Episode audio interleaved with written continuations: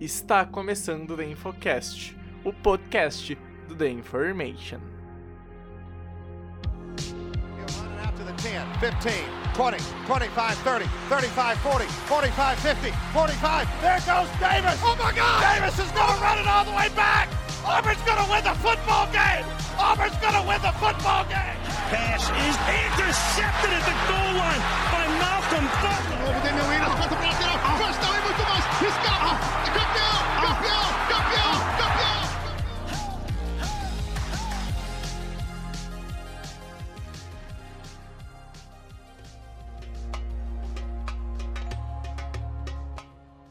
Olá, olá! Está começando o The Infocast de número 223. Eu sou o Pedro Bragolin e estamos iniciando mais um The Infocast. Mais uma semana de off-season começa e é mais uma semana de off-season que vai passando uma semana a menos nessa gélida intertemporada de 2021. Pedro Matsunaga, seja bem-vindo ao The Infocast mais uma vez, cara. Tamo junto. E, cara, hoje um podcast para lá de especial, um convidado que a gente finalmente pode receber e ter a honra de gravar com ele. Mas antes disso, quero saber, Pedro, tudo tranquilo? Fala aí, Bregs, fala aí, ouvinte do Infocast. Estamos é, aqui de volta, né? Para quem já está escutando esse podcast, já viu pelo título qual é o assunto. Vamos falar de um assunto um pouco mais histórico, mas pegar um momento é, oportuno para falar sobre, sobre esse assunto, né? É a primeira vez que a gente trata sobre isso aqui no The Infocast, então a gente teve mais de 200 episódios, a gente nunca teve ideia dessa pauta. É, acho cara, isso, pô. acho isso curioso, né? Mas é isso aí. Mas, cara, apresenta aí nosso convidado mais que especial, porque é, as honras são dele, né, cara? A gente só tem Isso que aí. receber um cara muito mais que especial. Pô, como já dá pra ver pelo título, né? Eu sempre tento fazer uma tensão e não falar o nome até apresentar o cara, mas o pessoal, obviamente, vai lendo o título. A gente tá recebendo o José, um dos caras que leva o The Playoffs, principalmente na área da NFL, à frente. E que é um nome que foi alguma inspiração nossa pra mim e do Pedro quando criamos o site um tempo atrás, o The Playoffs. Então, José, é uma honra estar te recebendo aqui no The Infocast, cara. Seja bem-vindo à nossa casa, seja bem-vindo. E agora você faz parte da família The Information. Tamo junto e o microfone é seu, se apresente, cara. Obrigado, obrigado, Bregs, obrigado, Pedro. É um prazer todo meu estar aqui. É, vocês vêm crescendo no cenário brasileiro e é com certeza já um, um nome de referência aí na, na, produção de conteúdo de muita qualidade. Inclusive, recomendo para todo mundo que está no, nos ouvindo e não tenha visto ainda, vai lá ver o vídeo que eles fizeram no YouTube, explicando um pouquinho do futebol americano, um dos melhores vídeos que eu já vi nesse tipo de conteúdo. Então, Pô, recomendo cara, ó, e, e fazer uma e fazer uma menção aí. A gente, a gente tem no roteiro, assim, pronto para chegar e começar a produzir, a gente tem esquemas de mais uns 15 episódios. Só que infelizmente falta tempo e um didim para investir nisso, né? Mas, cara, pô, de verdade, eu juro, cara, meu coração se aqueceu quando tu falou isso, cara. Muito obrigado pelo, pelo reconhecimento, porque, cara, foi seis meses só fazendo aquele projeto rodar. Eu acho que foram 12 episódios que saíram, alguma coisa assim. Trampo do caralho, velho. Muito obrigado. Não, que isso, que isso. É, a gente fica muito feliz de ver mais conteúdo. Obrigado pela referência do Playoffs. É, enfim, a minha segunda casa há muitos anos já. Já tem 6, 7 anos que eu estou produzindo conteúdo lá com o The Playoffs. Uh, realmente é um projeto que nasceu com, com o Ricardo Pilat. Um, um abraço aí, o projeto de TCC dele, que cresceu demais. E a gente fica muito feliz de ver vários outros sites, várias outras pessoas como vocês aparecendo no cenário, porque quanto mais gente produzindo conteúdo em português, mais gente vai se interessar pelo futebol americano. E é, para mim é uma paixão absurda, assim, e poder entrar e trocar ideia com gente, né, que manja mais do que eu, que tá lá, que vive, que dorme pensando no bagulho, é realmente muito especial e, esse tipo de convite vai ser sempre aceito, porque para nós é, é, muito bom fazer parte desse, desse produção de conteúdo de qualidade. Bom, gente, depois dessa pique na abertura e menções calorosas às páginas um dos outros, espero eu que o Migovic tenha gostado também.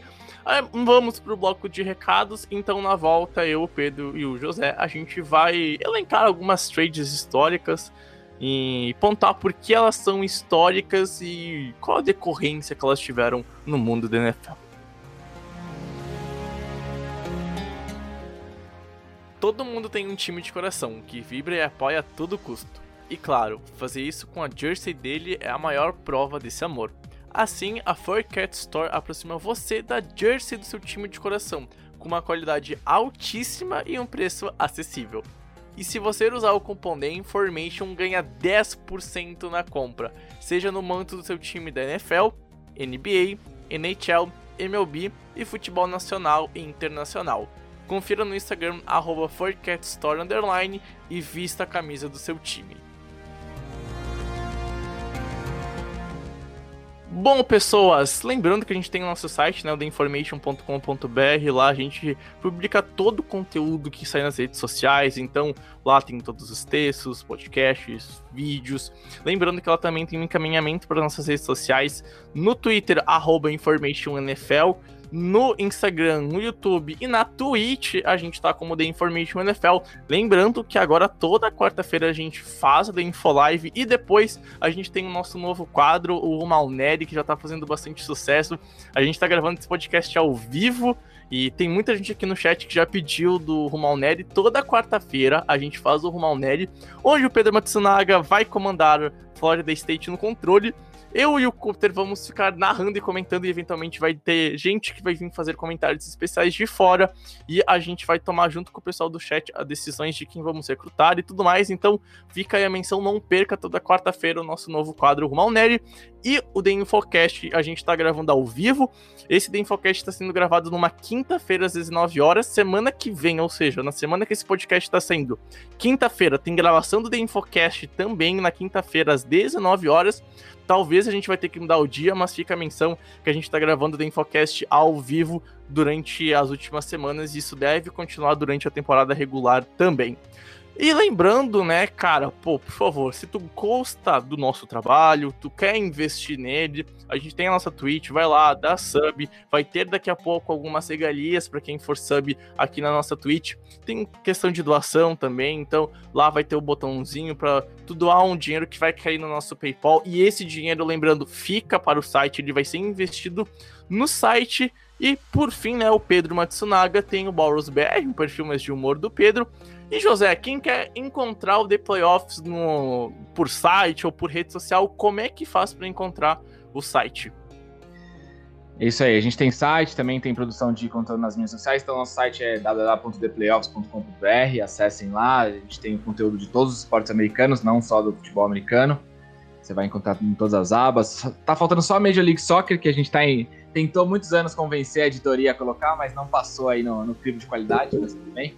É, e a gente está também no Instagram, The Playoffs, Twitter, The Playoffs, todos iguais. É, a gente vai reconhecer nosso loginho lá, que é uma águia pintada de azul e vermelho, bem, bem legal. Já tem bastante tempo a identidade visual do site. E eu tô também nas redes sociais, Ferraz1138, me segue lá. Eu comecei agora a publicar um pouquinho mais de conteúdo sobre futebol americano na minha página, então ainda vou bem incipiente a coisa, mas me segue que a gente está fazendo uma produção legal. E no, no, YouTube também, por último, The Playoffs, a gente está lançando vídeo toda semana, inclusive fazer um, um jabazinho, aproveitar espaço, está saindo é, nessas semanas agora o ranking de quarterbacks da NFL que a gente fez, ah, em, em, dividido em três partes, né? Então deve sair a última parte na semana que for publicado esse podcast. Acompanhe a gente lá no YouTube, que tem bastante coisa legal também de material. Isso aí, gente. Então, depois dos recados, lembrando que todos os links citados vão estar na descrição desse episódio ou lá no post no nosso site. A gente vai então de fato pro podcast.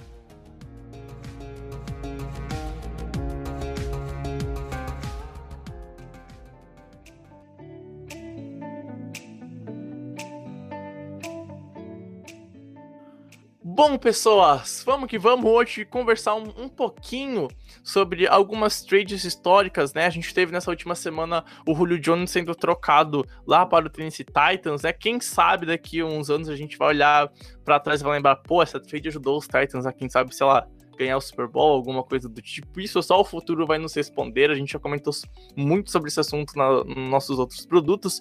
E hoje, então, a gente vai olhar um pouquinho para o passado, vai olhar algumas trades históricas que resultaram não em títulos ou que acabaram com algumas narrativas interessantes ou criaram narrativas, né? Então, né, como o José é o nosso convidado, vou começar essa discussão com ele, vou pedir para ele elencar a primeira trade que ele separou para a gente comentar aqui no podcast. Obrigado, Bregs. É, bom, vamos falar então de um jogador que, na minha opinião, é um dos melhores jogadores defensivos da história da NFL. Ah, um cara que joga na, na, na, equipe do meu coração, então é uma trade que eu senti bastante, especialmente porque foi logo. Eu, eu tinha começado a torcer alguns anos antes dessa, dessa troca, que foi o Darrell Rivers, lá em 2013. quando ele foi trocado do New York Jets pra, para o Tampa Bay Buccaneers. Uh, tinha acabado de sofrer uma lesão. Lembrando que em 2009, 2010, os Jets foram à final de conferência com o Darrell Reeves sendo um dos melhores jogadores, é, facilmente o melhor cornerback da NFL naquela época.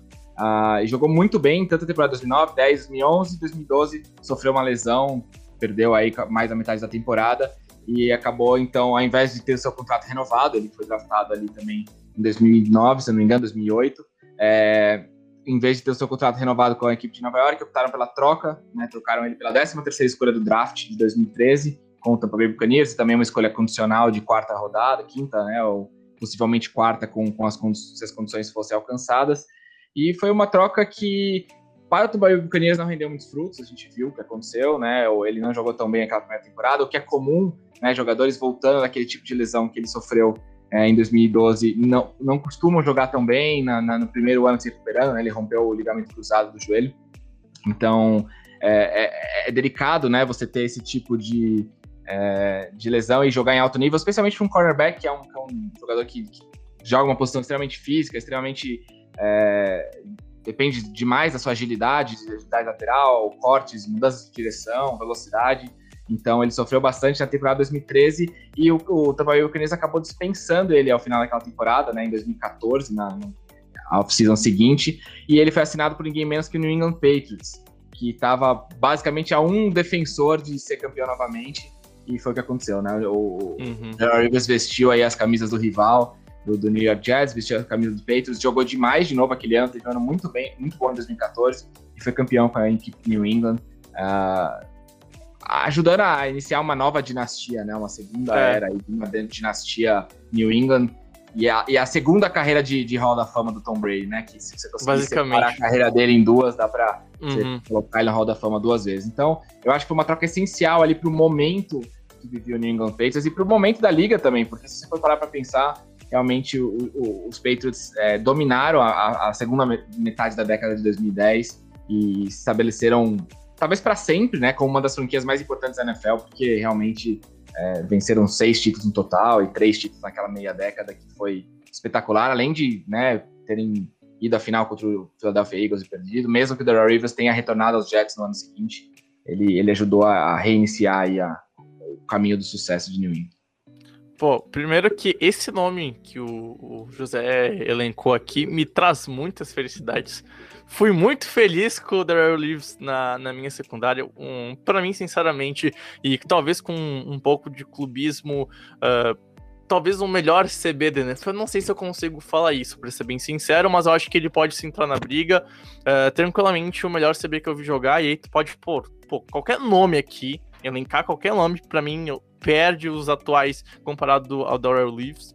Uh, tem muita gente, provavelmente, que nunca viu esse cara jogar, infelizmente, por questão de estar começando a acompanhar a liga um pouquinho mais recentemente, né? E que não tenha visto, ou pelo menos não, talvez não sabe o tamanho que esse cara teve, principalmente no finalzinho da década passada, o começo da última década, quando ele estava nos Jets. Era uma das forças do, dos Jets que foram até uma final de conferência, né? E a, acho muito bizarro que, tipo assim, tem alguns times que talvez o, o, pessoal meio que se esquece do que fez em algum período, né? Uh, quase ninguém lembra dos Jets, ou pelo menos eu não vejo ninguém falando um pouquinho sobre aquele Jets que foi longe por causa de uma defesa muito forte. Uh, e acho que isso até mesmo talvez vai acontecer com os Jaguars, que foi por uma final de conferência e acabou perdendo para os Patriots, ou até mesmo alguns jogadores, por exemplo, o Boros lançando 35 TDs no ano, né? Mas, mas enfim, o Darrell Reeves, cara, é, era um nome que, assim, sinceramente, se eu fosse os Jets, eu nunca teria deixado sair. Uh, mas a gente sabe que negócios e negócios NFL, um, raramente tu vai ver o carinho e o amor uh, deixando uh, os sentimentos aflorarem, raramente tu vai ver esse ponto. E aí, então, o Darrell Reeves, de fato, não teve um ano de 2013 tão bom, né? Apesar do Tampa Bay Buccaneers não ser um grande time na, naquela época, né? E hoje tá lá em cima, não, não, não teve um passado bem conturbado, tirando o ano que também foi campeão no começo do século. E, sinceramente, cara, o Darrell Reeves é um cara que vai estar. Tá, vai, vai pro Hall da Fama tranquilamente, é um cara que tem seu nome guardado na história do futebol americano. E, sinceramente, para mim é talvez no mínimo, cara, top 3 corners da história da NFL, Pedro. O, cara, Darrell Reeves é um dos caras que, que assim, mais me inspiraram no futebol americano. É, a galera que escuta mais de, pro, mais de perto, acompanha mais de perto da Information, sabe que eu, que eu jogo com cornerback, é um dos caras que me inspirou. Uh, assim, é, eu acho que assim, ele foi um dos poucos caras que eu vi conseguir é, anular o, um dos meus jogadores favoritos da liga também, que é o Randy Moss. Então, assim, é, é inacreditável.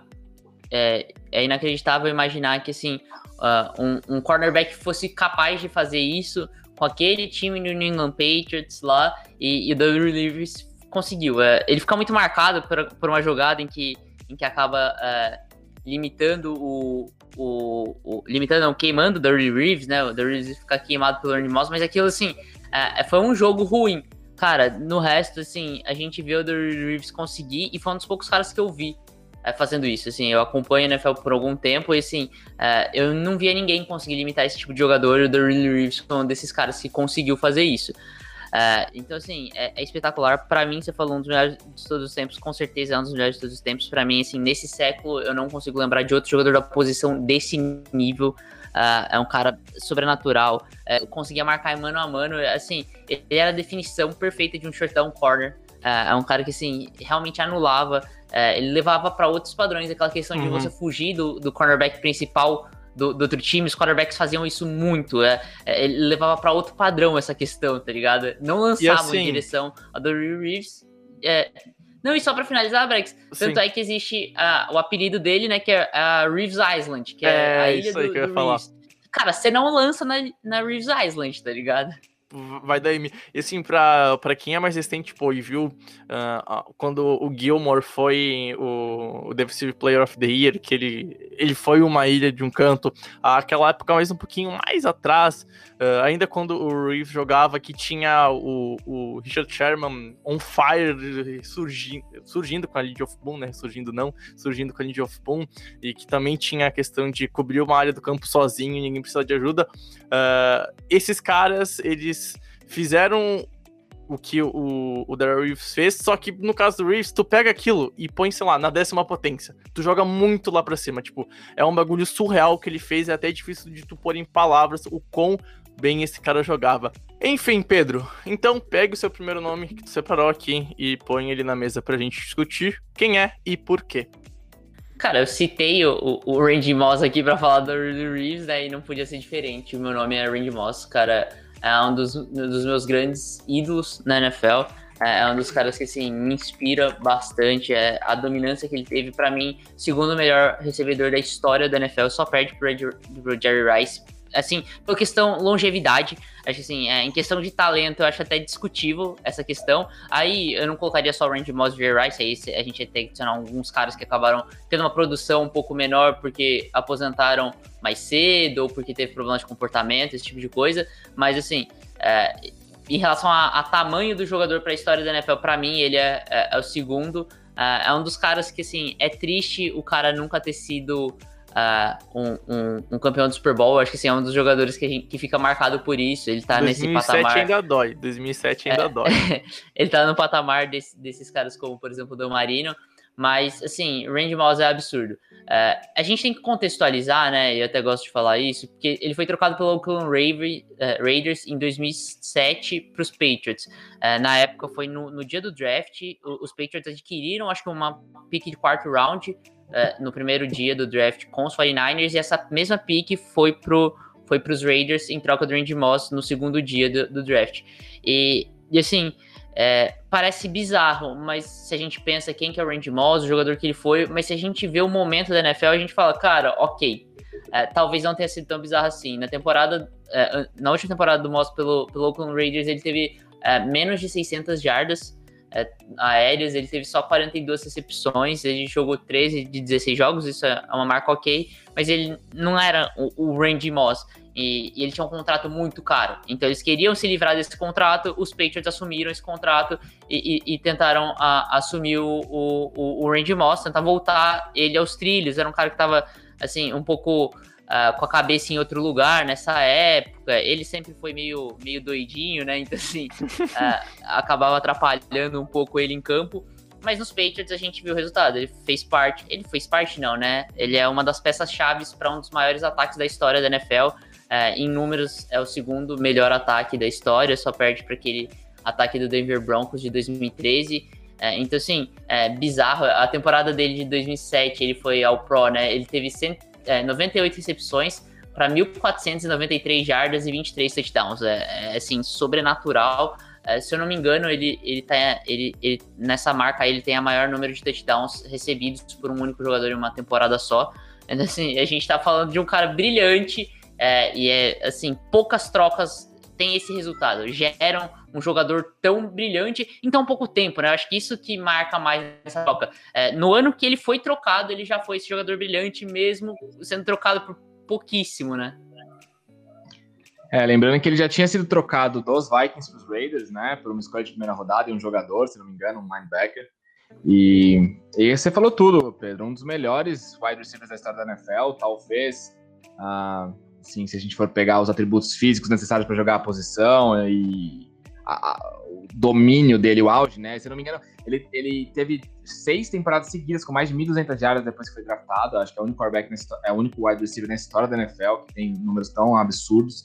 E realmente aquele ataque de 2007 dos Patriots, é, como o Braggs falou, ainda deve doer na, na torcida do, de New England, porque aquele time lá era absolutamente espetacular e, e é, é ali que a gente entende que a NFL tem um algo mais envolvido às vezes, com aquela recepção do helmet catch, que aquele passe lá na mini foi surreal e parou realmente aí um dos melhores ataques de todos os tempos. Eu acho que o Randy Moss, é, ele entrou para a história como um cara um pouco sei se vocês vão concordar comigo, mas de certa forma poderia ter ido até além, né? Poderia ter sido ainda Sim. melhor, ainda mais incrível se tivesse aí a cabeça no lugar, como, como o Pedro falou, se em alguns momentos não fosse um pouco estrela demais, um pouco suficiente demais, que às vezes vem com a posição, né? A gente já viu muitos wide receivers padecerem desse mal, mas mesmo assim não impediu que ele tivesse uma carreira brilhante e fosse marcar seu nome como um dos melhores da história, e eu concordo, talvez segundo atrás do Jerry Rice eu, eu queria destacar uma coisa que o José disse de ele poder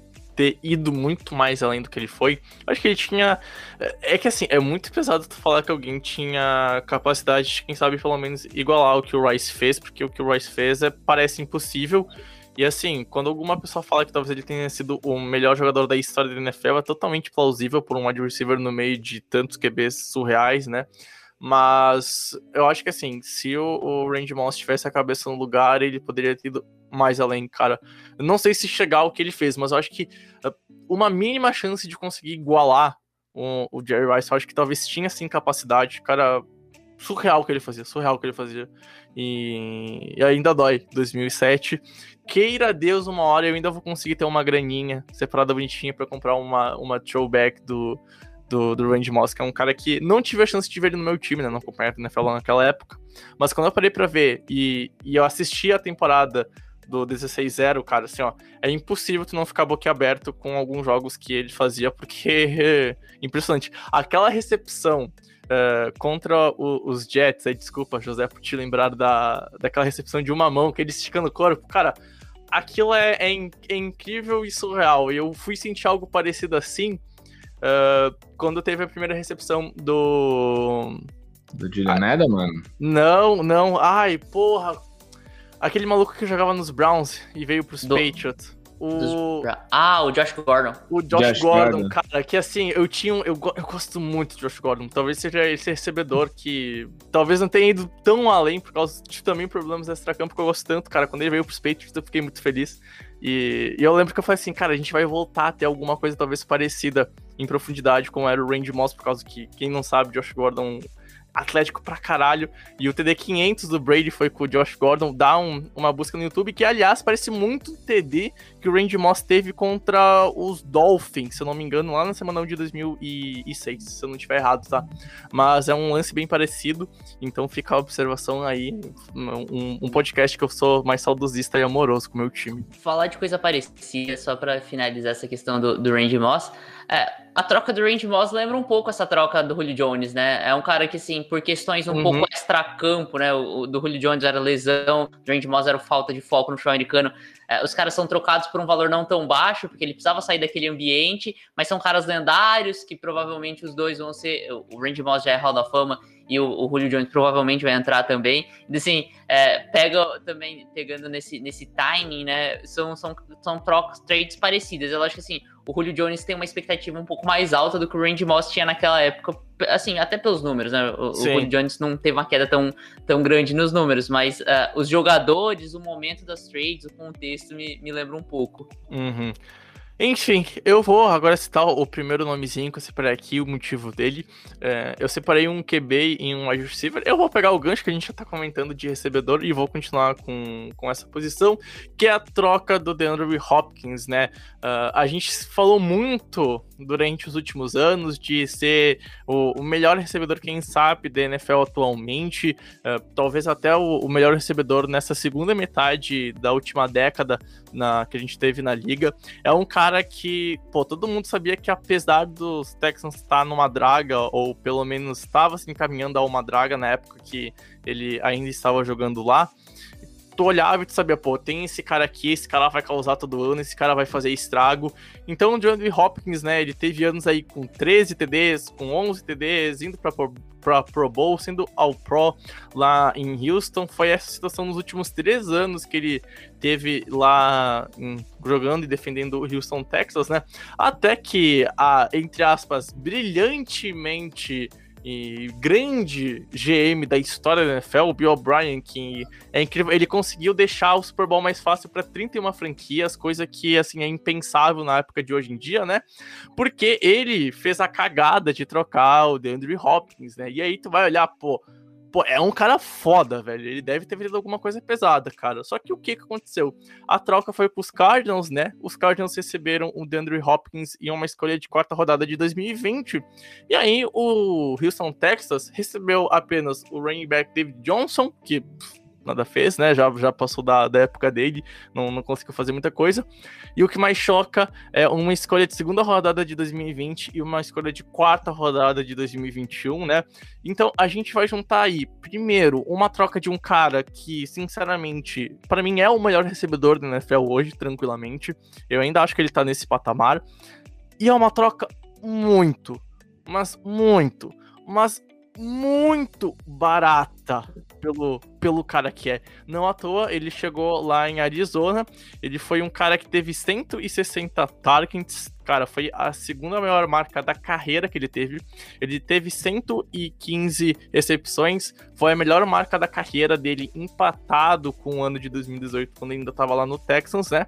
Ele passou das mil jardas, ele teve 1.407 jardas, foi a terceira melhor marca da carreira. Ele teve seis touchdowns foi mais uma, uma peça que ajudou muito na melhora de jogo do, do Kyle Murray, por mais que não tenha sido constante no último ano. Foi um cara que ajudou muito o Kyle Murray a evoluir, é um cara que tem que é uma das bases, um dos pilares ofensivos do Arizona Cardinals hoje em dia e vai ser para um futuro recente. Com certeza o DeAndre Hopkins não vai sair tão cedo lá de Arizona caso aconteça alguma lesão ou dê algum problema e ele querer ser trocado, porque se tudo continuar com uma vida normal lá em Arizona, esse cara vai ficar durante muito tempo e a gente tá falando então, José, de uma troca muito barata com um cara que rende muito e é pode ser para grande parte das pessoas que acompanham o NFL e para mim o melhor recebedor do NFL e a destruição ou uma parte da destruição da franquia do Houston Texas. Então, tranquilamente, eu tenho certeza que quando, sei lá, eu tiver uns 60 anos, eu vou conversar com o meu neto e eu vou ensinar NFL e eu vou falar, ó, oh, filho, ó, neto, tu nunca vai no Madden e faz essa troca que o, os Texans fizeram na época porque é, é pedir pra dar M, José. Pois é, o Bill O'Brien se tornou folclórico, né, após essa troca aí, já não era uma grande reputação que ele tinha lá em Houston, mas depois de entregar de graça praticamente o DeAndre Hopkins para os Cardinals, realmente caiu aí na, no contrário das graças da galera, que não ficou sem entender, né? Principalmente por trocas que aconteceram depois, aquela troca do uhum. Stephen Diggs lá de Minnesota para Buffalo também, né? Que foi uma troca que uh, ajudou demais a equipe de Buffalo, mas eu considero o Stephen Diggs um, um jogador inferior ao DeAndre Hopkins. Eu concordo quando você uhum. diz que o DeAndre Hopkins é talvez o melhor wide receiver da NFL, né? Ele tem 10 mil jardas em 8 temporadas só, números bizarros. E a produção dele não caiu nadinha, né? Não é que ele tá em declínio, como, como o Pedro falou lá com o Randy Moss em, em Oakland. Então, é, é, é, é um pouco estranho. Alguns reportes dão conta que ele né, havia algum problema ali na relação com o Bill O'Brien, mas nada demais. Então, realmente não era nada assim é, que deveria causar uma troca do seu melhor jogador, porque Dan Hopkins possivelmente melhor até do que o Deshaun Watson em termos de é, ranking posicional, né? Você está falando do melhor wide receiver da NFL. E eu, eu me lembro que o DeAndre Hopkins, a sensação que eu tenho com o DeAndre Hopkins é que ele é um jogador um tanto quanto subestimado. Eu me lembro quando ele veio pro draft, inclusive. Isso foi lá em 2013. Ah, ele correu as 40 jardas em 4.57. Eu lembro muito papo falando, ah, o DeAndre Hopkins não é rápido o suficiente para jogar na posição, ele não é um wide receiver veloz, não vai ser aquele cara burner, ele é um possession receiver que a gente chama, que é o cara alto, que vai receber muito espaço em terceira descida, mas não vai dominar o jogo, né? Não vai é, receber muitas rotas em profundidade, não vai fazer 150 jardas, dois touchdowns, e totalmente equivocada essa análise, né? Ele continua mostrando que não importa? A velocidade nas 40 jardas é um. Cada vez mais se mostra irrelevante. O próprio Jerry Rice correu 4,70, alguma coisa, enfim. Então eu, eu, sinto que o DeAndre Hopkins, por ele ter um estilão um pouco estranho, até você olhando ele correr, ele tem um jeitão meio peculiar de correr, assim. É, acho que ele é um pouco subestimado, mas enfim, mais do que se provou. Ele teve aquela recepção maravilhosa na Hail Mary do Kyler Murray lá contra Buffalo nessa última temporada, que eu acho que talvez nenhum outro wide receiver em atividade na NFL seria capaz de pegar aquela bola no meio de três defensores, uhum. com Micah Hyde, defensores excelentes, né? Essa secundária do, de Buffalo é muito boa e, e, o cara basicamente venceu o jogo sozinho, né? E mesmo assim os Cardinals não foram os playoffs, o que é uma pena, mas é, acho que você foi muito preciso quando você falou que talvez tenha sido o começo da derrocada do Houston Texans. É, eu concordo, porque esse tipo de esse tipo de troca, esse tipo de atitude, ela, ela tem um efeito, né? Um efeito borboleta, um efeito cascata aí, que vai, vai minando todas as relações dentro da, da equipe e culmina o seu quarterback pedindo para ser trocado, culmina em você não ter nenhum técnico para contratar porque ninguém quer ir para aquela bagunça e você contratar um pastor, literalmente, o cara é pastor para ser o seu diretor de futebol americano, demais, não cara, tem é experiência, cara que, é enfim, é, não, não é um cara da profissão. Vocês lembram da época que estavam cotando a uma pessoa do governo da época do, do Obama nos Estados Unidos para assumir o Browns era o a Condoleezza Rice, acho que era. Uhum. É, é, era uma pessoa assim, e eu teve, e eu lembro que eu, eu, postei que era um absurdo aquilo, e eu lembro que eu fui acusado de ser machista porque a, eu falei que a mulher era incapaz, né? Só que o que aconteceu naquela época? Essa mulher que é, talvez ia assumir como GM dos Browns era uma grande fã de futebol americano. Mas assim, era uma fã de futebol americano no nível que o José é, que o Pedro é, que eu sou, a gente sabe. A Isso que eu ia tem... falar, tá ligado? É... é um, um, grande fã de futebol americano eu sou também, mas eu não tô preparado para assumir nenhum é, cargo no é, time da NFL. Nem ela, esse que era o ponto. Ela não teve nenhuma experiência nunca no time de futebol americano. E aquilo, obviamente, não ocorreu. Só que isso tá ocorrendo com os Texans, cara. Mano, é muito bizarro. Eu só queria fazer isso adendo que é muito bizarro, Pedro. É, realmente. É, é, essa, coisas estranhas acontecem com franquias que são.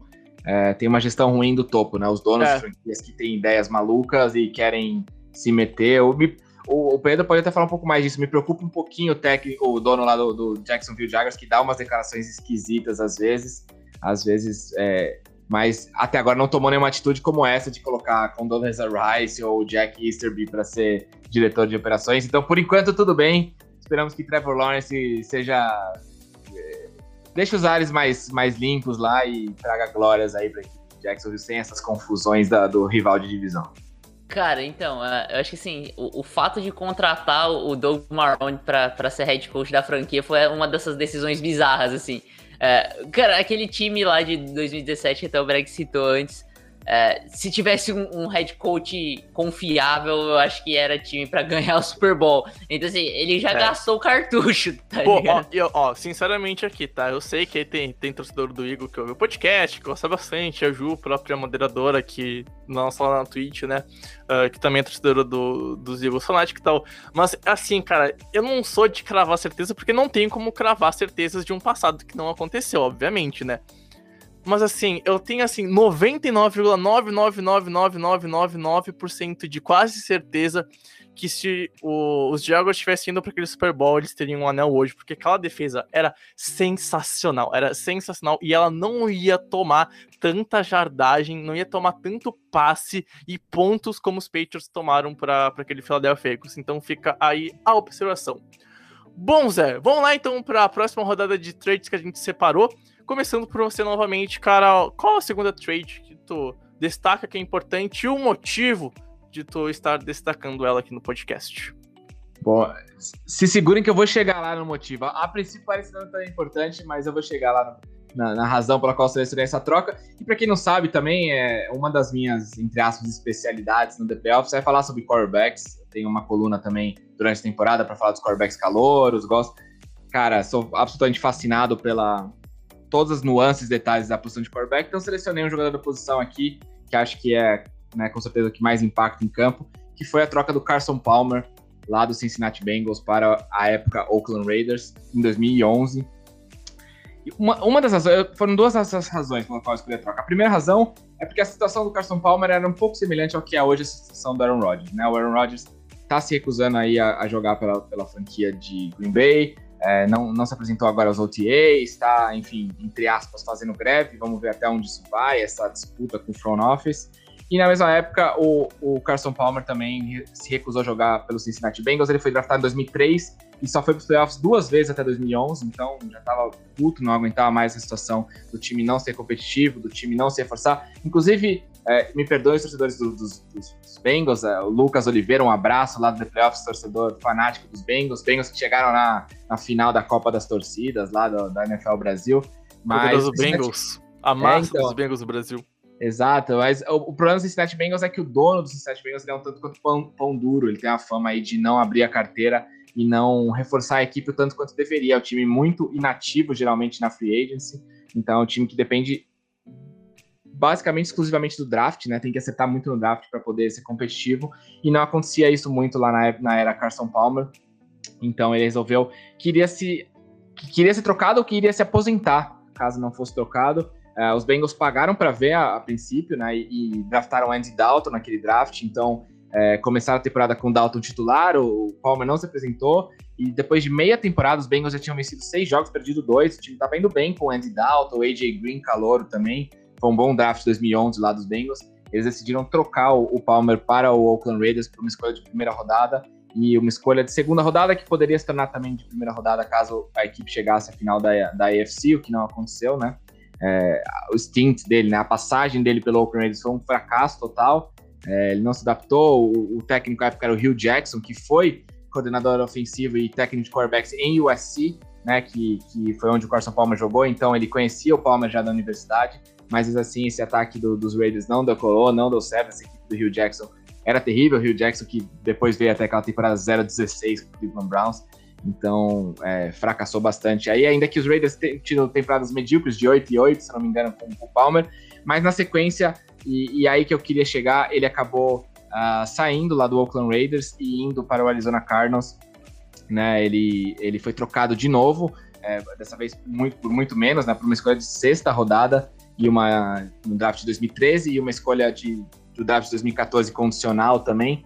E, e aí, no, em Arizona, ele reviveu a sua carreira. Em Arizona, ele teve, para mim, talvez a melhor fase da carreira dele, com o Bruce Arians, né? Principalmente, que é, foi campeão com o Tampa Bay Buccaneers no ano passado. Então, onde eu, eu acho que se o Carson Palmer não tivesse trocado lá atrás, o Bruce Arians não teria sido campeão agora, porque é, o Bruce Arians ele, ele teve uma oportunidade muito tarde como head coach, foi um cara que demorou para ter essa oportunidade, ele, ele teve passagens muito boas por Steelers, Colts, ele foi coordenador ofensivo lá do Andrew Luck, é, foi técnico interino dos Colts também, quando o Chuck Pagano estava se tratando, e ele acabou tendo a oportunidade de ser um head coach finalmente lá em Arizona, e foi muito bem. Ele, empregou esse ataque dele, que é um ataque muito vertical, de passe de profundidade, que é um ataque que muito legal de assistir para quem gosta de, de, explosão ofensiva, para quem gosta de passes é, longos, de touchdowns, de wide receivers rápidos no fundo do campo, foi muito legal aquele ataque da Arizona Cardinals era muito interessante. A equipe foi para uma final de conferência, inclusive com o Carson Palmer, mas não conseguiu alcançar, não conseguiu o Super Bowl. Mas estendeu a carreira do, do Bruce Arians, que chegou a se aposentar de Arizona,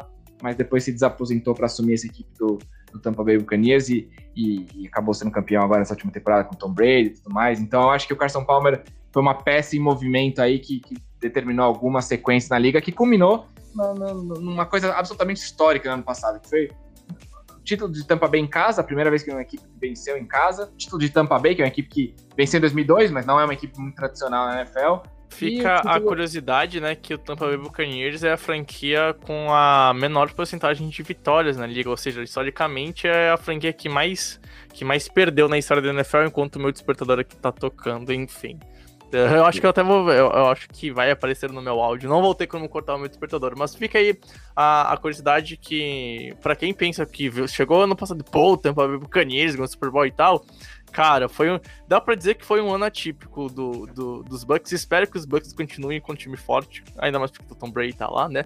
Mas uh, os Bucks estão, tão, quem sabe, mudando um pouquinho da história tradicional da franquia, que é uma história, infelizmente, bem por baixo, bem, bem, bem triste.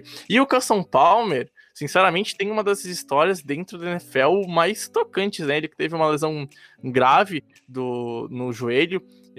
Teve gente que ofereceu trocar, entre aspas, né? Tipo, trocar o joelho, o que, que seria? Teve, teria que tirar o ligamento e dar o ligamento pro Casson Palmer poder reestruturar o ligamento dele no joelho e jogar. E assim, a, a gente até na, na, na, antes de entrar ao vivo na live que a gente tá gravando o podcast, né? Lembrando disso, e começar a gravar, uh, o José tinha falado que ia comentar dessa troca. E eu comentei, pô, meu, essa troca eu acho eh, genial, importante lembrar do Casson Palmer, por causa dessa história, cara. Eu, o time que eu mais gostava do lado da NFC quando eu comecei a ver NFL, é, que eu peguei gosto para ver lá em 2014, foi a primeira temporada que eu sentei e ouvi completa, completa, completa, e não só os Patriots completo, mas ela inteira. Uh, e, pô, cara, ver ele jogar no Arizona Cardinals, ele um ano seguinte conseguir ir para uma final de conferência lá com, com os Cardinals, pô, tá louco, o Carson Palmer é, é, é, uma das histórias, assim, que merece muita relevância, muito pela superação, né? É um cara que é.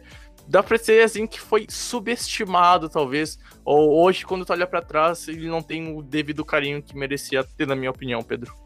Ah, eu acho que tem alguns fatores que influenciam nisso, né? É, acho que essa questão é, dele, dele ter, ter jogado mais por equipes que, que acabaram ficando apagadas, né? Acho que assim, os Cardinals tiveram algum sucesso com ele, primeiro na primeira temporada dele é, em Arizona, também teve aquela temporada de 2015, mas é, o Cincinnati foi um, uma equipe que, assim, classicamente é, foi medíocre, principalmente na passagem do, pelo Carson Palmer lá, sempre foi um time muito mediano, muito pelo que o, José falou, né? Era uma, é uma equipe que, assim, tinha um dono pão duro, então assim, você não gastava dinheiro, você não conseguia montar bons times, e aí vai, vai formando a bola de neve e você não consegue conquistar títulos também. A mesma coisa com o Oakland, né? O time era horrível quando ele estava lá. E aí Arizona também era um time mais ou menos. O time que engrenou foi aquele time de 2015. O, o Carson Palmer, inclusive, foi pro Bowl na, naquele ano. É, foi uma campanha 13-3. Ele teve mais de 4.500 yards. Foi, foi assim, uma temporada muito boa do, do Carson Palmer. Só que, cara, é, assim, eu fico triste porque eu lembro da, da, daquela temporada. Eu, eu gosto bastante dos Panthers, é um, é um dos times que eu, que eu gosto da NFL, que eu acompanho mais de perto. E, e cara, aquele Panthers do Ken Newton era espetacular, mas eu gostava muito desse Arizona Cardinals uh, do, do Carson Palmer. E eu queria ver o, jogo entre as duas equipes. E eu não vi. Porque, na real, o Carson Palmer chegou com o dedo quebrado naquele jogo. O dedo da mão que ele lança. Então, assim, isso atrapalhou muito no espetáculo. Talvez, assim, não tem como adivinhar como seria. Foi um, foi um atropelo dos Panthers aquele jogo. Mas com o Carson Palmer inteiro, talvez a gente tivesse tido uma grande batalha naquela final da NFC. Um daqueles jogos para ficar marcado, como aquele jogo, por exemplo, dos Packers e Seahawks, que tem o, o, o, o onside kick, é, esse, essas finais incríveis, aquele Seahawks e, e 49ers também. Então, assim, é, poderia ser um jogo desses, para ficar marcado o Carson Palmer, para também as, talvez as pessoas lembrarem um pouco mais do Carson Palmer, ter uma lembrança mais. É, é, mais carinhosa pelo Carson Palmer, mas esse jogo não pôde acontecer. Então, assim, no fim das contas, eu acho que sim, o Carson Palmer fica sendo um pouco subestimado, não por maldade dos fãs ou nada disso, mas por azar por azar dele mesmo enquanto ele esteve na liga. Ele teve muito azar durante a passagem dele pela liga e eu acho que isso acabou é, deixando ele um pouco mais esquecido entre os fãs. É, cara, concordo. Enfim, Pedro, vamos então para o segundo nome que tu separou para comentarmos aqui no, no Infocast. Cara, então, o segundo nome que eu separei eu considero como a, a, troca pelo jogador mais importante da história. Então, assim, é, na época a troca não era um, um, blockbuster, não era uma troca absurda, todo mundo prestava atenção. É, a troca, os valores foram envolvidos também demonstram isso. Acho que sim, a gente teve trocas por picks que talvez sejam mais importantes que essa, mas a troca por um jogador mais importante da história da NFL para mim é essa, é o Drew Brees saindo do San Diego Chargers e indo pro, pro New Orleans Saints. É, cara, o, o, o, Drew Brees, assim, é, talvez seja o jogador mais importante da história do, do, New Orleans Saints. Eu acho que é, com certeza. É, reconstruiu New Orleans, né? A gente não tem tanto essa noção. A gente acompanha, uh, pra galera também que acompanha um pouco mais recente, NFL é, não tem muitas lembranças disso, mas, cara, o Furacão Katrina destruiu New Orleans. E, e assim, o, o povo se apegou muito ao que eles tinham. E o que eles tinham era o time do Saints. Era aquilo que mantinha o povo unido, que mantinha um pouquinho de alegria. E, cara, na temporada seguinte a, ao Furacão Katrina, o Saints foi lá, ganhou o Super Bowl, é, liderados pelo Drew Brees. É, é lógico que a gente pode falar outros nomes, por exemplo, o Sean Payton é muito importante para essa reconstrução, mas, cara, o nome de, do, do, New Orleans Saints na história é Drew Brees. E, e, ele veio numa troca, numa troca que valeu pouco, porque era um quarterback que não tinha uh, gerado nenhuma expectativa muito alta em San Diego, ele sofreu uma lesão também, e, e, e aí San Diego decidiu uh, ir em frente, trocou ele, adicionou o, o, o Philip Rivers lá também, um, um movimento muito importante lá para os Chargers, mas, cara, uh, uma das franquias que também é considerada muito tempo como uma franquia derrotada, uma franquia fracassada, entre aspas, né? É, aconteceu muito isso. O Art Manning é, é, lembrado por isso, por ser um cara que assim, era muito bom num time muito ruim. Era um time que sempre, historicamente, foi muito ruim. E, e o Drew Brees mudou isso, né, cara? É, ele teve temporadas medíocres também. É, aconteceu de ele pegar times horríveis, ele passar para mais 5 mil jardas e, e, e, o time não terminar com campanha positiva. Mas, uh, no fim das contas, cara, é uma troca que se adiciona um dos maiores quarterbacks da história é, eu acho que sim, um Hall da Fama inquestionável, acho que ninguém discute isso. Cara se aposentou agora essa temporada, a gente sabe que vai ser first ballot, a gente sabe que sim, não vai ter muita discussão para Drew Brees na, na, no Hall da Fama. É o maior nome da história do esporte para New Orleans, então assim, para mim é a troca mais importante é, se a gente for pensar no, no que o jogador se tornou para a franquia. Cara, eu acho que uma coisa que define o tamanho do Drew Brees é que não é que Tá, tudo bem. É pesado, talvez, por, como o Pedro disse, pô, ele é, o, ele é, o, é a troca mais importante envolvendo um jogador na história da NFL. Não, de fato, isso, isso eu concordo. Mas eu acho muito mais pesado quando tu põe a afirmação que o Drew Brees é o esportista mais importante da história de New Orleans. Eu acho que esse é o peso. Ele ultrapassa a barreira do esporte, ele ultrapassa uh, esse, esse sentimento que algumas pessoas têm uh, por pelo esporte, né? De fato, aqui no Brasil a gente é muito ligado a, a pessoas e muito o que fez dentro de campo, e aí tem os ídolos dentro de alguns times de futebol, aí não precisa ficar elencando aqui. Lá nos Estados Unidos a, a relação com o esporte é um pouco diferente, né? Desde o do, do high school, quando as pessoas são incentivadas a estudar e ter o esporte, e aí isso depois vai sendo levado a, a outros níveis. Por exemplo, cara, hoje é todo jogador grande na NFL ou, ou, que, ou que tem algum peso dentro da liga, independente se é gigante ou é um jogador um pouquinho mais mediano, cara, tem uma instituição de caridade ou ajuda a comunidade e, e tem esse carinho muito grande, cara.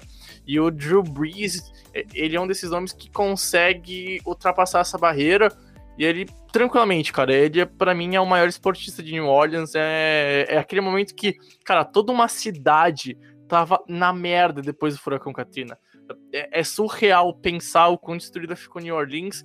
E aí tem alguns nomes que fazem a cidade se reconstruir. E sem dúvida nenhuma o Saints é um dos nomes, porque é, a gente pode fazer toda uma analogia, toda um, uma história de, pô, como o Saints ele mudou no momento que o Katrina passa, sabe? Parece que é um marco da franquia, aquela coisa ressurge o time ressurge com a cidade. É uma história muito linda, é uma história que, uh, se tu for logo pra, pra volta do, do Saints para New Orleans, né? Jogou uma temporada em vários lugares dos Estados Unidos quando era mandante dos seus jogos. No ano que volta para New Orleans, tem aquele jogo contra os Falcons, que tem aquele bloqueio de punch, aquela coisa emocionante. É impossível tu não chorar naquele lance.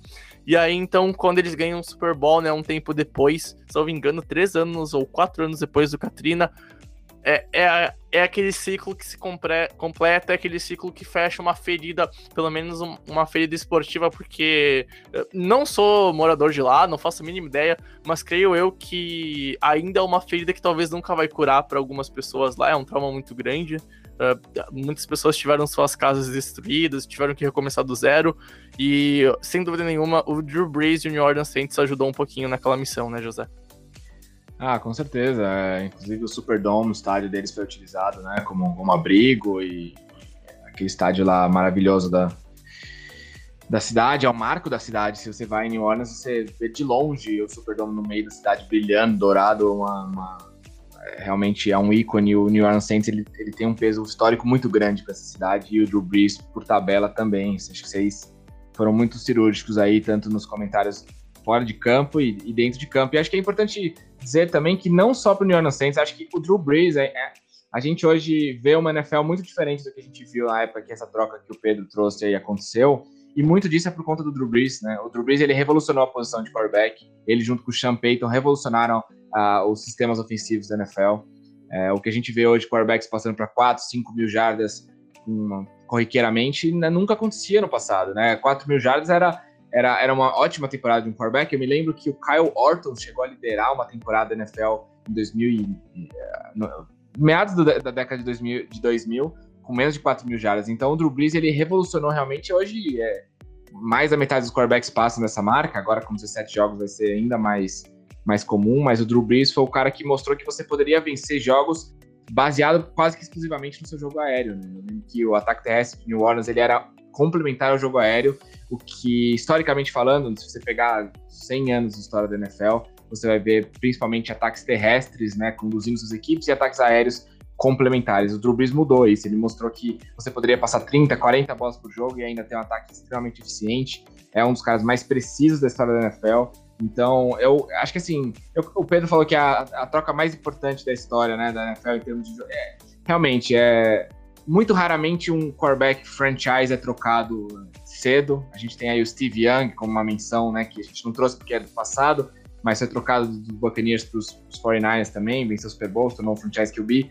Mas acho que o, o Drew Brees tem ainda mais importância porque, como, como o Brex falou, ele, ele, ele é muito mais do que só um jogador da cidade, ele, ele transformou a franquia, que antes era o Tampa Bay Buccaneers, né? A gente falou do Tampa Bay como historicamente uhum. um dos piores times da NFL, o New Orleans Saints estava né, ali colado com o Tampa Bay como uma das franquias mais ineptas da NFL. Então, é, a gente. O, o, brasileiro que pegou a NFL. A, a NFL se popularizou muito aqui em meados da década de 2010, né? 2011, ele, a partir desses anos. E quem vê pensa que o New Orleans Saints é um time sempre foi um time de elite, né? Mas realmente não é o caso.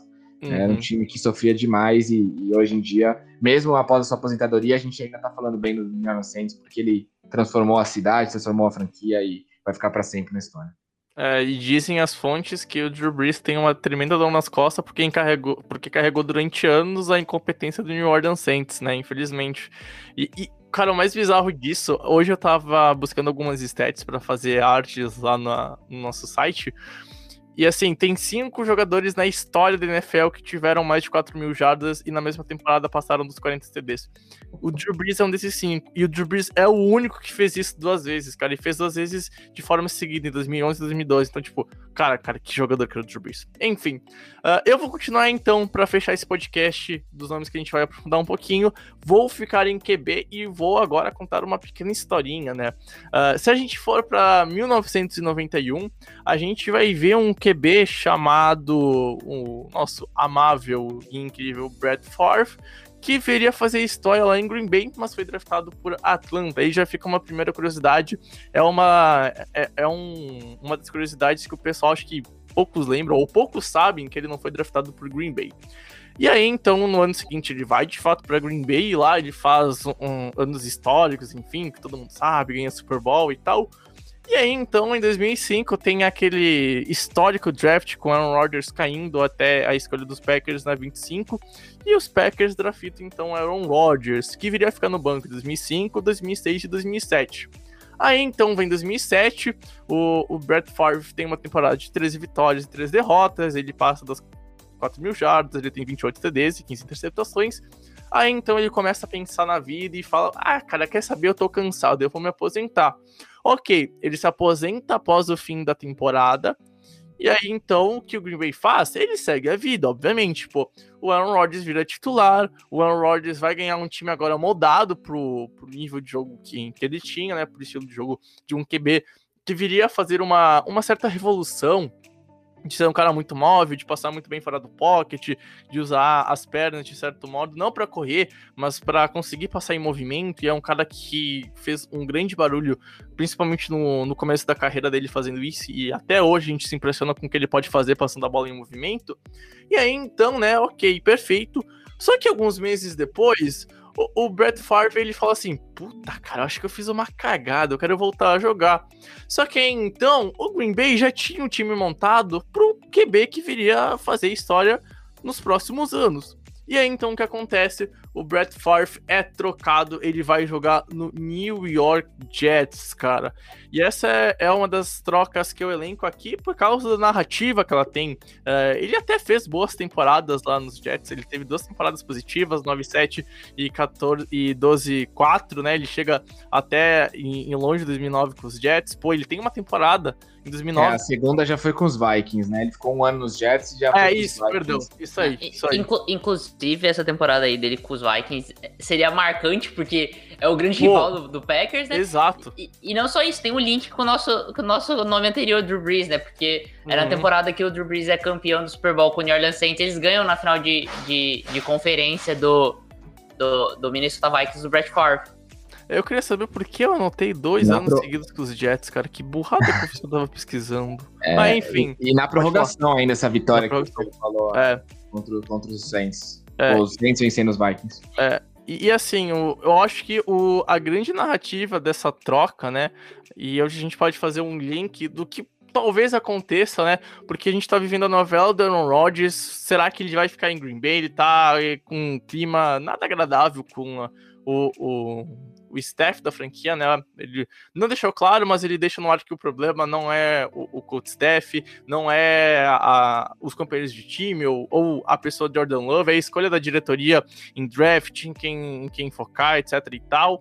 E aí, então, cara, se a gente olhar para o passado, é uma situação que já ocorreu de forma diferente, né? Ele acabou se aposentando e desaposentando para ir para os Jets. E, e, depois ainda fazer história no Minnesota Vikings. E, cara, sinceramente, é, é uma das narrativas de troca para mim mais bizarro, porque o Brett Favre foi um cara que tá assim entre os. É um dos três maiores QBs da história do, do Green Bay Packers, né? E, e tem, tem aquela foto lendária com os, com os, grandes três nomes da, da posição em Green Bay. E é um cara que saiu trocado, é um cara que saiu em um, um final de, de carreira que parecia, pô, eu acho que não vai mais conseguir entregar. Ele acaba entregando duas ótimas temporadas logo após a sua volta ao futebol americano depois de se desaposentar. E aí, então, em 2010 ele aposenta, já com uma temporada bem ruim, disso, com cinco vitórias e oito derrotas. Ele teve apenas 11 TDs e 19 interceptações. Aí o corpo dele já não aguentava mais o futebol americano, infelizmente, e acabou então se aposentando. E para mim é uma das narrativas, não a maior narrativa, não é a maior troca da história da liga, nem nada disso, mas é uma das narrativas para mim mais uh, cômicas se comparado com o que tá acontecendo hoje, porque cara, é improvável, é improvável, mas quem sabe o Rodgers não acaba sendo trocado, não talvez só esse ano, mas quem sabe ano que vem, e essa situação talvez se repita por motivos diferentes lá em Green Bay, mas se repita e é por isso que eu trago ela aqui. Enfim, gente, é. Pode falar. Pode não, só ia até fazer uma observação disso, é, até uma discordância em relação a isso, é, que você falou que, que o, o Brett Favre talvez tinha dúvidas em relação a ele. Cara, na temporada que ele, que ele sai de Green Bay, né, anterior a ele sair a, é, a temporada de 2007, né, que é a última dele pro Green Bay, hum. ele, é, ele é pro bowler e ele ainda consegue levar o time até a final de divisão. Então, assim, uh, eu acho que assim... É... Ah, não, a dúvida que eu me refiro é a não, dúvida dele continuar jogando ou não, tá ligado? É o seguinte, sim, mas eu, eu até acho que seja Assim, é, é, difícil comparar, porque primeiro que o, o Aaron Rodgers, para mim, é mais talentoso que o Brett Favre, e, e, o Aaron Rodgers é muito mais novo hoje do que o Brett Favre quando foi trocado, né? O Brett Favre, quando ele foi trocado, ele tinha o que? 37? Não, acho, acho 38 que a idade é, é, praticamente a mesma. É a mesma? É, tem esse uhum. paralelo, é. é enfim, Uh, pode ser uma questão, eu acho que é, é próximo. Eu acho que o, o Aaron Rodgers é o atual MVP, né? Então, assim, é, mesmo que o Brett Favre fosse um, um, um, Pro Bowler, mesmo que o Brett Favre foi um cara que levou o time para a final da, da, conferência, o Aaron Rodgers levou o time para a final da conferência é MVP. Então, assim, uhum. é, tem uma distância entre os valores dos jogadores. Mas existe sim uma semelhança aí entre, entre Aaron Rodgers e Brett Favre no, no momento da carreira, inclusive na idade. Aí o José me adiantou não, não sabia exatamente a idade do Aaron Rodgers. É, eu acho que, eu acho que você tem. Acho faz sentido essa a sua lógica da idade, Pedro. É, porque 37, 38 anos hoje não é a mesma coisa que 37, 38 anos há 10 anos atrás. Não é mesmo. O Tom uhum. Brady mostra. Claro que Tom Brady é um alienígena, a gente sabe, né? Ele não é um ser humano Demais. comum, mas mas o, o, o Aaron Rodgers, inclusive, ele usa o método Tom Brady há alguns anos já, de só comer tomate sem agrotóxico e, e tomar é, chá de hibisco para ficar sei lá o que. É, então o Aaron Rodgers é um cara que tem muita lenha para queimar ainda. E, e o, o Brad Favre era um cara que, que, curtia a vida, assim, né? Um cara que Sim nunca, nunca, nunca tomou chá de bisco. Então. Outra geração de atletas, né, cara? Outra geração de atletas. ele, ele, evitava, ele evitava comer tomate, porque tomate contém substâncias inflamatórias. É. Isso, exatamente, exatamente. É, boatos então, que. Ó, é boatos, que a produção do Infocast me informa que teve um jogo que ele, ele lançou três CDs no intervalo e ele voou aí pro Carnaval do Rio de Janeiro pra fazer dupla com o Romário, cara. Então fica a informação. Era outra geração, não tem nem, nem como comparar. Enfim, uh, vamos fechar com cada um fazendo pelo menos só uma menção honrosa. Não, não precisa se estender, a gente já tá com uma hora de EP até, mas só dar mais uma menção de, de trocas nesse. Pode ser até do século passado, tá? A gente pode estender um pouquinho agora na menção honrosa, mas só comentar um pouquinho da troca, algo bem rapidinho. Podemos começar com você, José? Ou, ou, ou quer deixar com o Pedro? Não, podemos, pode começar comigo. não sei se eu vou roubar a troca que o Pedro tá pensando também, porque a gente conversou um pouquinho antes. Mas então eu vou, eu vou ser clubista aqui. É sempre um bom espaço para ser clubista. Eu vou, eu vou optar pela troca. Em 2015, o New York Jets trocou pelo Brandon Marshall. Brandon Marshall é, Nossa, tava cara. lá em Chicago, é, fez uma dupla muito boa com o Alshon Jeffrey lá, é, duas torres lá gigantes. Foi trocar pro New York Jets, ninguém dava nada também. Uma troca razoavelmente semelhante com a do Julio Jones, ainda que o Brandon Marshall seja no mesmo calibre do Julio Jones, mas foi um wide receiver excelente também. E ele teve uma das melhores temporadas da história dos, dos Jets em termos de jardas e touchdowns, 2015. Teve mais de 1.500 jardas já no crepúsculo da carreira dele lá. E foi extremamente importante para por que atrás da troca? Porque foi a última vez e a única nos últimos 10 anos que o New York Jets teve um ataque que não esteve entre os 16 piores da liga. Então o Brandon Marshall foi, deu uma luz aí, uma fagulha, uma faísca de esperança aí pro torcedor de Nova York naquela temporada 2015, 2016 já não jogou tão bem, mas foi uma troca muito legal que, que eu, eu guardo com carinho porque era um ataque muito legal assistir naquele ano. E o Brandon Marshall é um jogador e um personagem da NFL muito interessante, ele que foi trocado é, algumas vezes na sua carreira, jogou por vários clubes, jogou em Miami, jogou em Denver, e realmente era extremamente talentoso, mas extremamente polêmico, e, e um cara muito, muito legal de acompanhar, inclusive depois da carreira dele. Pedro, qual a sua menção honrosa? Então, minha menção honrosa, a gente estava falando sobre trocas sobre jogadores, mas aqui eu vou fazer uma exceção.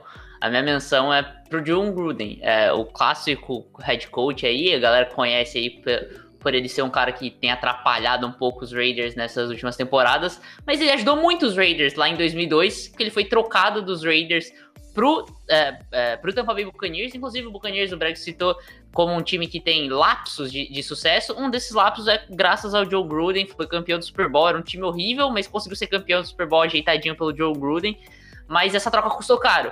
Uh, os Bucks mandaram para os Raiders duas picks de primeiro round, duas picks de segundo round e mais 8 milhões de dólares pelo John Gruden. Então, assim, uh, algo impensável nos dias de hoje, né? Eu acho que assim, você não pensa em trocar por um técnico. Uh, eu duvido que alguém aceitaria, mesmo que você, assim, Bill Belichick, Sean McVay, qualquer um, qualquer head coach da, da NFL. Eu vou perguntar até para vocês, uh, para José e para o Bregs Cara, você pode escolher o técnico na NFL que for. O Brad já fica meio injusto, porque é, o técnico dele é o, é o Bill Belichick. Mas pro José, uh, você pode escolher qualquer técnico da NFL. Você trocaria duas picks de primeiro e duas picks de segundo? Não, não existe isso, né, Jamais. Cara? Então, assim, hoje em dia é impensável. No fim das contas, até deu certo pro, pro, pros Bucks, pros Raiders, a primeiro momento, era muito bom. Depois a gente percebeu que, sim, não fez muita diferença, né? Porque as picks não viraram nada. Foi assim: uh, os Raiders tinham uh, uma administração ruim no, no draft, voltaram a ter agora nos últimos anos também.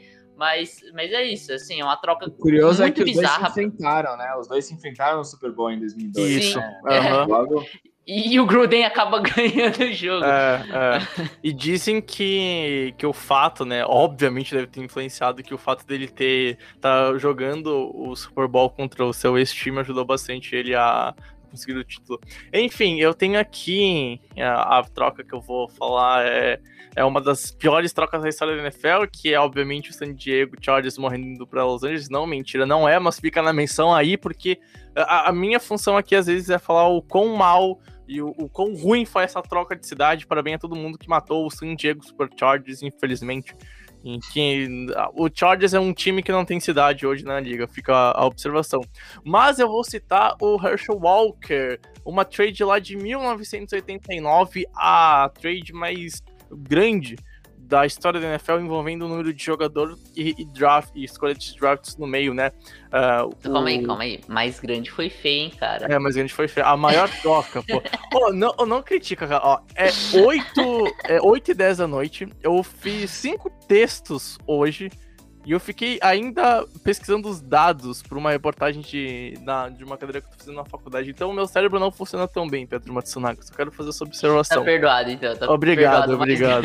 Pô, é foda. Hoje eu tive que fazer contra de regra de 3. E pra quem é de humana sabe o quão difícil é pôr uma matemática aí, porque tu põe, sei lá, 5 mais 7, tu já se complica pra quem é de humanas. Ah, enfim, ah, a história dessa trade, né, do Herschel Walker é que os Cowboys receberam oito escolhas dos Vikings pelo jogador, né? E essas escolhas ajudaram, então, a franquia de Dallas a vir a ganhar três Super Bowls em quatro anos, né? Foram duas escolhas de primeira rodada, três escolhas de segunda rodada e mais três escolhas de terceira rodada. E aí, então, o Minnesota Vikings recebeu o Walker, que lá em Minnesota fez porra nenhuma, nunca teve uma temporada de mais de mil jardas ah, correndo com a bola. E em 1992 ele nem estava mais no time. Então, essa daqui com certeza e sem sombra de dúvidas é a pior trade da história da NFL, na minha sincera opinião. E é a trade que a gente vai encerrar o debate do podcast.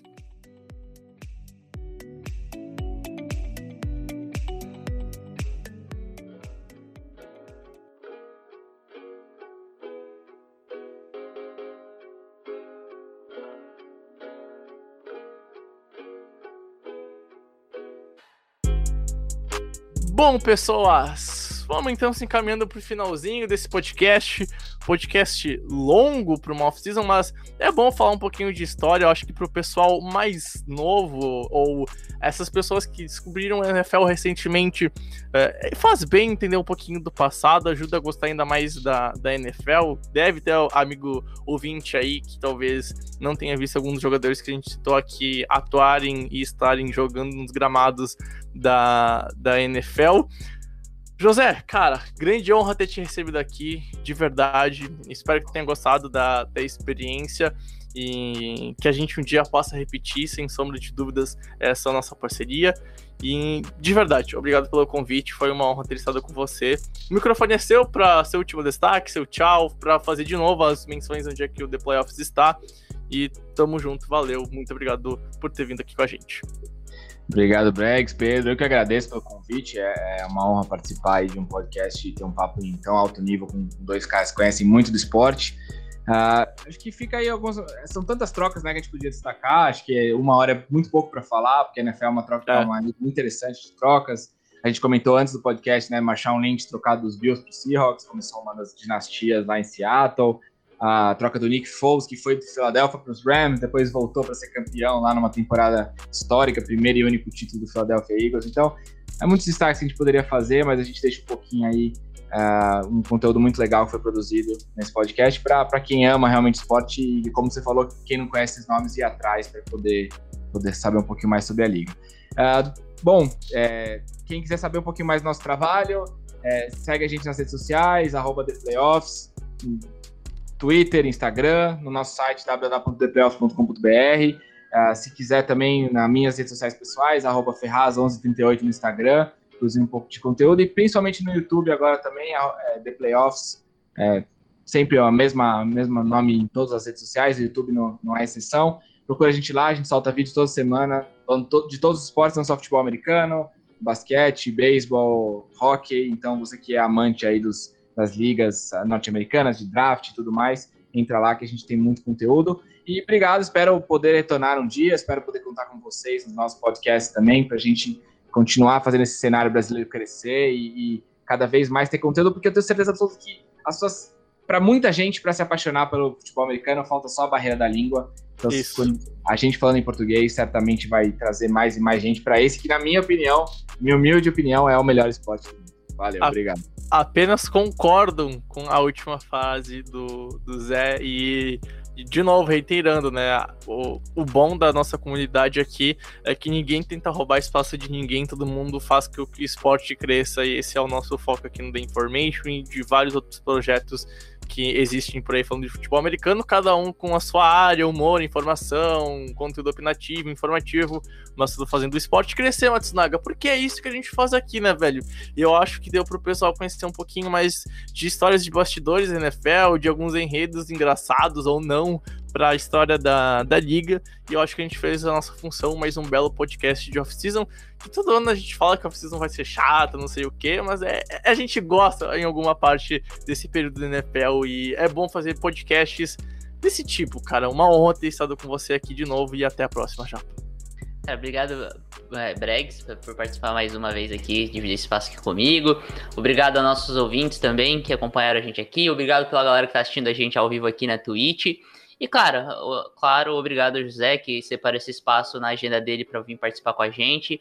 É, ressalto de novo, cara, acompanha ele lá na, na, na, no Twitter dele, acompanha os The Playoffs, acompanha a galera que posta lá, como o Breg já falou aqui no começo, eu também falei, é, é uma, eles foram uma inspiração pra gente, cara, conteúdo de altíssimo nível, altíssima qualidade, então se você gosta de The Information, você vai gostar de The Playoffs com certeza, e, e cara, é isso, né, é, como o José falou, a gente tem que falar em português, porque a barreira linguística, às vezes, é a única coisa que afasta um pouco o fã da, de, de futebol americano. E, e, assim, a gente trabalhar com alguns temas que não são tão conhecidos da, da do, do, público mais novo. Trade é uma delas, acho que assim, a galera talvez não conheça tanto. História, você demora um pouco mais para ir atrás de história, você tem um tempo ainda de acompanhar esporte para depois saber da história. A gente está passando a história de uma forma um pouco mais é, uma, divertida, é, curiosidades, coisas assim mais bombásticas. Acho que fica legal para a galera aí que está começando também a acompanhar agora e também para a galera que talvez não conheça alguma dessas trades. Então, assim, é, é bem legal revistar a história e a gente usa off-season para isso. Então é isso aí. Valeu para todo mundo que acompanhou a gente e continua acompanhando a Information também. Não acompanha só do Playoffs, não. Vai lá com o de Playoffs, mas continua acompanhando a gente.